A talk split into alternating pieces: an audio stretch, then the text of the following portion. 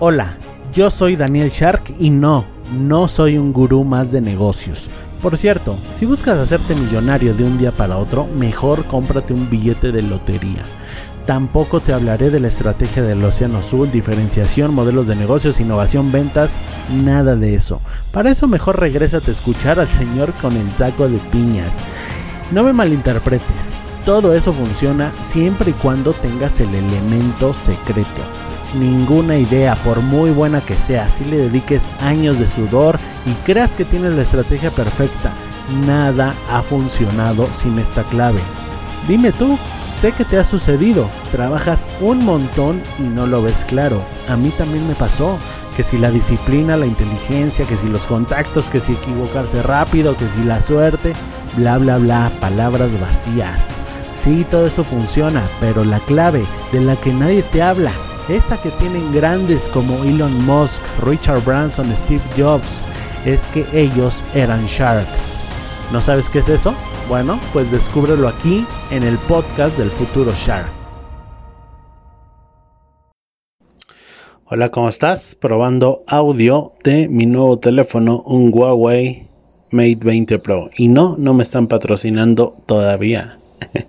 Pero algún día lo harán, ya vas a ver. En fin, ¿cómo estás? Espero que muy bien. Espero que estés teniendo un excelente día, tarde o noche. Eh, hoy te voy a contar algo muy interesante acerca del negocio eh, deportivo de un gimnasio al que fui. Bueno, te cuento que hoy entré a mi primera clase de Muay Thai.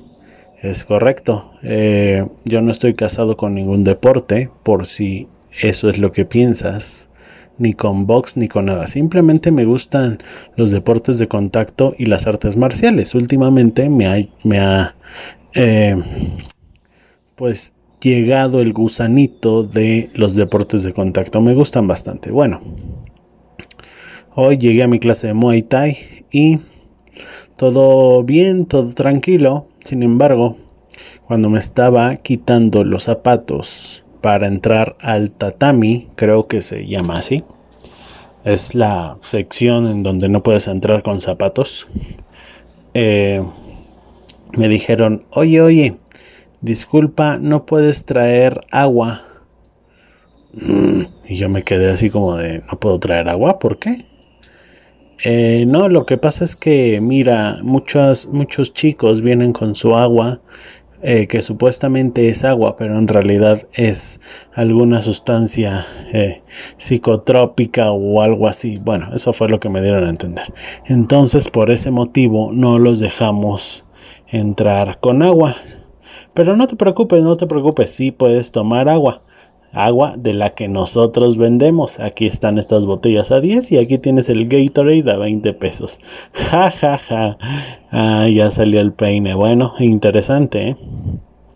Interesante modelo de negocios. Fíjate que todo el modelo de negocios de este pequeñito gimnasio se enfoca mucho en eso, en exprimir eh, financieramente hablando a cada uno de sus alumnos. ¿Por qué? Porque un tatami de Muay Thai no le caben 30, 40 personas como a un gimnasio eh, comercial. Tú conoces las grandes eh, las grandes superficies de gimnasios pues son enormes y ahí no te pueden controlar y ahí eh, el modelo de negocios de un gimnasio grande es pues eso, el volumen. Entre más personas metas, mejor. Porque esa persona que, que, pagó un mes de inscripción o una clase solamente, luego va a comprar un agua. Y si metiste 100 personas al día, bueno, pues de 100 aguas al día o de la mitad de 50 aguas al día, pues ya es un dinero, ¿no? Y esto sin contar pues los suplementos alimenticios, los alimentos dentro del gimnasio, las clases aparte de, de, o sea, con gimnasio me refiero a las pesas, a la parte de pesas. Pero aparte de eso hay clases de, de todo tipo, ¿no? De box, de CrossFit, de árabe, de zumba, etc. Ese es el modelo de negocios del gimnasio.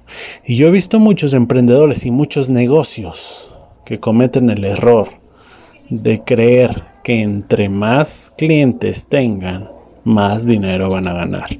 No necesariamente es así. Y el tatami de Muay Thai al que fui el día de hoy lo demuestra. Este señor no se preocupa porque todo mundo vaya a practicar Muay Thai, porque claramente el Muay Thai no es para todos. Para empezar, es un arte marcial, no es un deporte de contacto, es un arte marcial, requiere algunas formas como saludar por medio de reverencia, amuletos y formas eh, tradicionales tailandesas, porque parece ser que este arte marcial es de Tailandia, entonces requiere mucha formalidad y requiere traer una vestimenta especial, etc. ¿Qué te quiero decir con esto? Que el Muay Thai no es para todos. ¿Y cómo le va a hacer este señor, este maestro, dueño del, eh, del lugar este? Pues obviamente él no puede decir todos, todos, todos vengan y a mi clase Muay Thai. Eso es, es improbable, ¿no? Él lo entendió y no se molesta en atraer a, un montón de personas que podría hacerlo, ¿no? Podría, por ejemplo, meter alguna promoción, alguna campaña con volantes y todo. Y, hacerle mucho mucho marketing a su tatami. Sin embargo, ¿qué va a pasar? La mayoría van a ir uno o dos días y ya no vuelven. No, su estrategia es diferente. Su estrategia es trae a la persona correcta, a la persona que veas que tenga eh, suficiente, ¿cómo se dice? Que esté suficientemente enganchado con los deportes de contacto y entonces te acabo de hablar de su modelo de negocio, de venderte una cosa y otra cosa. Solo te hablé de las aguas, pero eso mismo lo aplica con los uniformes, con eh, las entradas a, peleas de otros, eh, de otros compañeros de ese mismo gimnasio, eh, rodilleras, guantes, etcétera, etcétera. Ese tatami es un puesto ambulante, te vende de todo. Y no lo culpo, ¿eh? la verdad es que o sea, se, entiende que el Señor conoce su negocio. Y lo que hace Él, te repito, no es traer a cualquiera, sino a alguien que realmente esté enganchado con los deportes de contacto, de combate. Y hace algo espectacular. Te pone la imagen que tú quieres en la cabeza. Yo me he dado cuenta, por ejemplo, en otros gimnasios de box, que vas, boxeas y ya, y todo mundo eh, para su casa. Aquí no, aquí es diferente.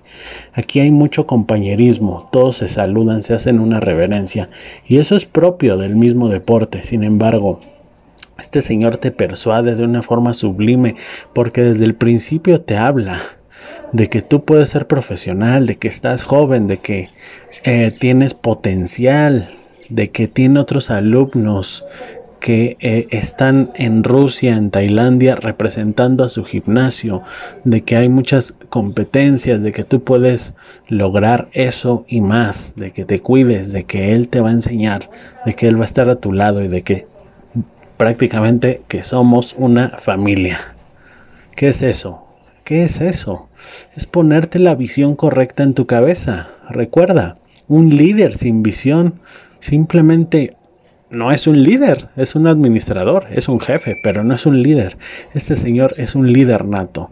Dentro de su gimnasio y de lo que quieras, que es algo pequeño, pero él es un líder y tiene mayor madera de liderazgo que muchos administradores o gerentes o dueños de empresas que yo conozco. La verdad lo admiro por eso. Y ya luego la forma en la que va haciendo upsells dentro de su gimnasio que te vende esto, que te vende el otro, bueno, es magistral. Realmente aprendí mucho con este señor, no solo de patadas, golpes con los codos, etcétera, sino de negocios y de liderazgo. Esa fue la enseñanza de hoy. Espero que te haya gustado, que te haya quedado claro y que tengas un excelente día. Aplícalo. Todo este conocimiento debes aplicarlo, si no el conocimiento se queda en tu cabeza solamente escuchando, perdón, eh, ocupando espacio y eh, con un potencial que tienes dormido y que no, que no estás aprovechando. Explótalo, utilízalo. Gracias y nos escuchamos en el siguiente episodio.